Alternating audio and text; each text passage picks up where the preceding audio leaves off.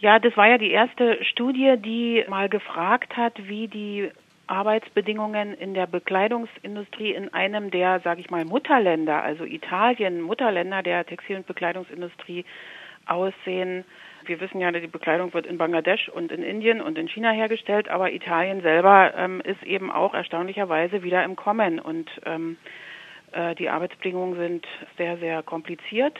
Sie sind sehr häufig in einem halb informellen, illegalen Schattenbereich und äh, zeichnen sich durch die Abwesenheit von Rechten, also vergleichbar mit Menschen, die äh, zum Beispiel keine Papiere haben und dann eben auch keine Rechte haben, also sozusagen illegal sind, ähm, illegal im, mit in Anführungsstrichen. Also mit diesen vergleichbar und sehr geringe Löhne, kaum gewerkschaftliche Organisation, also das, was man auch aus anderen Ländern der Bekleidungsherstellung kennt, kommt zurück nach Italien. Was lässt sich grob über das Lohnniveau sagen?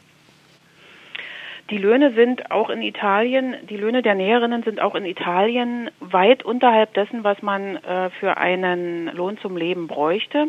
Nach Berechnungen des italienischen Statistischen Instituts braucht man in äh, Norditalien 1600 Euro, aber die Arbeiterinnen verdienen, die Näherinnen verdienen zwischen 730 und 1200 Euro, wobei 1200 Euro schon ein eher, also auf der oberen Seite äh, befindliches Arbeitsverhältnis ist, also auf der guten Seite befindliches Arbeitsverhältnis ist. Louis Vuitton, Armani, Prada und Dior, diese Marken kaufen wohl momentan alte Fabriken in Italien zurück, die ehemals infolge des Konkurrenzdrucks schließen mussten. Jetzt kann man ja denken, wenn solche namhaften Unternehmen Fabriken zurückkaufen, wäre das erstmal im Sinne von Arbeitsplätzen und auch im Sinne von Arbeitsbedingungen relativ positiv. Das Ganze ist aber nicht wirklich so, oder?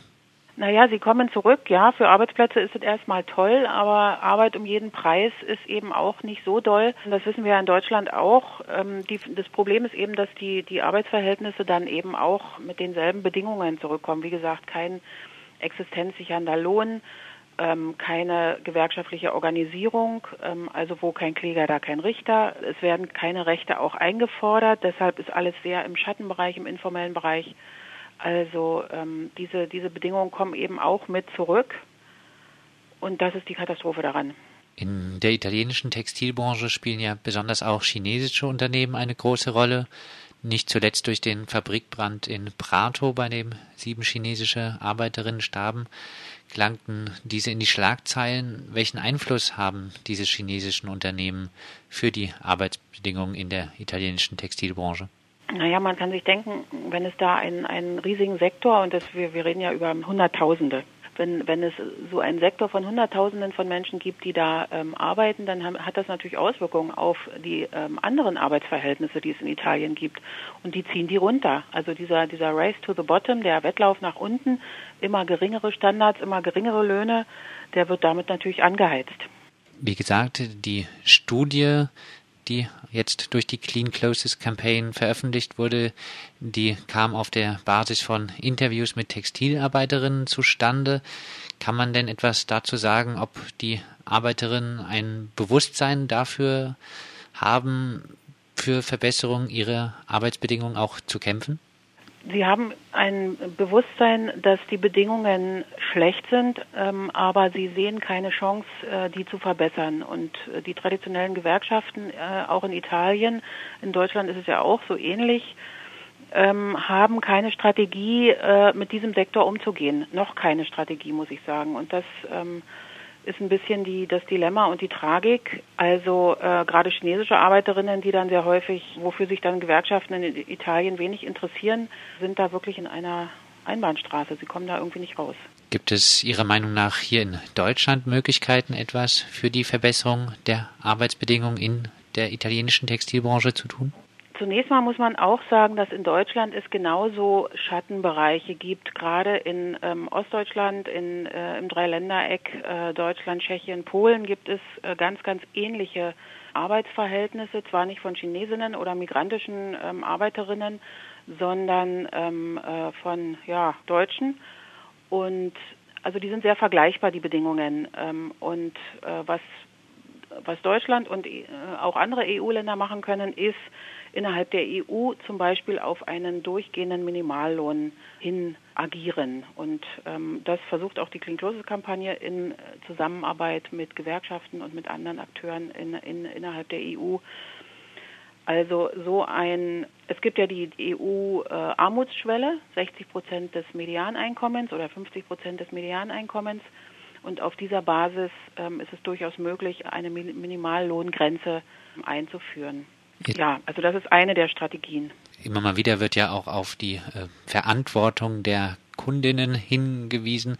Gibt es da wirklich äh, Einflussmöglichkeiten oder muss man nicht sagen, auch ähm, ja, viele von den Siegeln halten dann doch nicht viel und letztlich ist der Einfluss auch der Kundin begrenzt? Ja, Siegel, ähm, das ist sowieso ein, eine schwierige Sache, wie auch im Umweltbereich ist es natürlich im Sozialbereich auch, ist die Grenze zum Social Washing, also zu der Vorspiegelung falscher Tatsachen sehr ähm, fließend. Die Konsumentinnen sind nicht schuld an schlechten Arbeitsbedingungen, aber sie können ganz viel tun, das definitiv. Also das ist ja auch die Macht, sage ich mal, der Clean Sources Kampagne, dass sie immer wieder Konsumentinnen mobilisieren kann, um von den Bekleidungsvermarktern verantwortliches Handeln zu fordern. Aber hier sind natürlich äh, diese Unternehmen selber und auch Regierungen gefragt. Und diese Regierungen, wie gesagt, ähm, sollten innerhalb der EU auf bestimmte gesetzliche Regelungen drängen. Und dazu gehört, wie gesagt, ein ähm, europaweiter, EU-weiter Mindestlohn, ebenso wie aber auch die Haftungsregeln für Unternehmen und die Zugangsmöglichkeiten für Opfer von Menschenrechtsverletzungen ähm, zu verbessern. Jetzt gab es kürzlich eine EU-Sitzung, um eine EU-Flagship-Initiative zur Bekleidungsindustrie zu starten. Was hat es damit auf sich und was erhoffen Sie sich von dieser Initiative? Es gab ja im Nachhinein, also nach dem Zusammenbruch der ähm, bangladeschischen Fabrik Rana Plaza, äh, bei der über 1200 Menschen ums Leben kamen, ähm, viel Aktionismus, viel ähm, auch durchaus seriöse und ernsthafte Bemühungen von ganz verschiedenen Akteuren. Dazu gehört auch die EU. Sie hat geprüft, ob gewisse Handels, ähm, handelsrechtliche und handelspolitische Maßnahmen dort eingesetzt werden können. Sie prüft aber auch eben gerade durch ihr, ähm, ich sag mal, Entwicklungshilfeministerium, also das EU-Entwicklungshilfeministerium, ob nicht weitere Initiativen äh, möglich sind. Und da hat sie vorletzte Woche eine breite Akteursgemeinde sozusagen zusammengerufen, um ähm, etwaige Strategien zu diskutieren. Ähm, aus unserer Sicht, aus Sicht der Clean Closes Kampagne muss man sagen, dass es sehr enttäuschend war, weil ähm, es einfach, äh, weil die EU einfach auch nur auf Ideen kommt, die bereits schon längst existieren und hier strategisch nicht weiterdenkt. Und da versuchen wir natürlich, ähm, äh, unsere Meinung auch einzubringen. Sie haben jetzt vorhin auch äh, die Arbeit im Schatten in, in, Deutschland angesprochen, dass es auch diese Arbeitsform in Deutschland gibt, eher äh, eine weitere Informalisierung. Gibt es Anzeichen dafür, dass die Textilbranche, dass die Arbeitsbedingungen auch hier in Deutschland weiter auch unter Druck geraten könnten? Ja, die Globalisierung kommt zurück sozusagen. Es gibt in der Bekleidungsindustrie so eine, so eine Bewegung ähm, zurück von Asien nach Europa und da ziehen viele äh, größere Unternehmen, die eben sehr häufig einen Kollektionswechsel zum Beispiel haben oder wo der direkte Zugriff sozusagen aus Qualitätsgesichtspunkten her wichtig ist, ziehen viele Unternehmen ihre Produktion ähm, aus Asien ab und kehren zurück nach Europa. Und das im Zuge dessen sehe ich ähm, also auch diese, diese Bewegung zurück nach Italien zum Beispiel. Aber auch, es geht genauso auch zurück nach Polen zum Beispiel oder nach Tschechien, Ungarn und so weiter und so weiter. Und diese ganzen Länder stehen ähm, oder werden durch die ähm, Auftraggeber gegenseitig ausgespielt und in diesem, in diesem Wettbewerb um immer schlechtere äh, Löhne und Standards. Und da ist jetzt Italien ähm, auch drin, da ist Deutschland genauso drin. Also man merkt es einfach besonders in Ostdeutschland, wo die Bedingungen immer prekärer und zum Teil auch richtig informell werden. Vielleicht abschließend, Sie haben jetzt schon immer wieder einige Punkte genannt. Ähm, was muss Ihrer Meinung nach geschehen, um die Arbeitsbedingungen in der Textilbranche wirklich grundsätzlich zu verbessern, um die Abwärtsspirale zu durchbrechen? Die Regierungen müssen ihre Verantwortung wahrnehmen, insbesondere die Regierungen ähm, der EU-Mitgliedsländer und der EU insgesamt, die EU-Kommission. Sie müssen ihre Verantwortung wahrnehmen, um auf der einen Seite die Rechte der Konsumentinnen zu stärken, auch äh, über die menschenrechtliche Situation in der Produktion der Konsumgüter Auskunft äh, zu erlangen und die Pflichten der Unternehmen bei der Einhaltung der Menschenrechte sicherzustellen. Das sagt Bettina Musiolek vom entwicklungspolitischen Netzwerk Sachsen. Mit ihr sprachen wir insbesondere über die Arbeitsbedingungen in der italienischen Textilbranche und mehr Infos zum Thema gibt es auch auf der Seite der Clean Clothes Campaign unter www.saubere-kleidung.de.